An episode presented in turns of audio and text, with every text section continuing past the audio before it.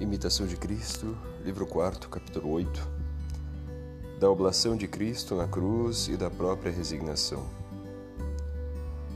Assim como eu a mim mesmo ofereci espontaneamente ao Pai eterno, com os braços estendidos e o corpo nu, de modo que nada restasse em mim que não fosse oferecido em sacrifício de reconciliação divina Assim também deves tu, de coração, oferecer-te voluntariamente a mim todos os dias na Santa Missa, em oblação pura e santa, com todas as tuas potências e afetos.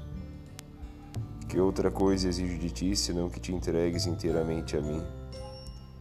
De tudo que me deres fora de ti, não faço caso, porque não busco teus dons, mas a ti mesmo. Assim como não te bastariam todas as coisas sem mim, assim me não pode agradar o que sem ti me ofereces.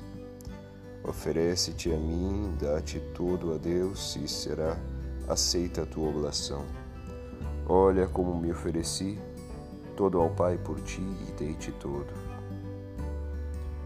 O meu corpo e sangue e alimento, para ser todo teu e para que tu te tornasses meu se, porém, te apegares a ti mesmo e não te ofereceres espontaneamente a minha vontade, não será completa a tua oblação, nem perfeita a união entre vós, entre nós.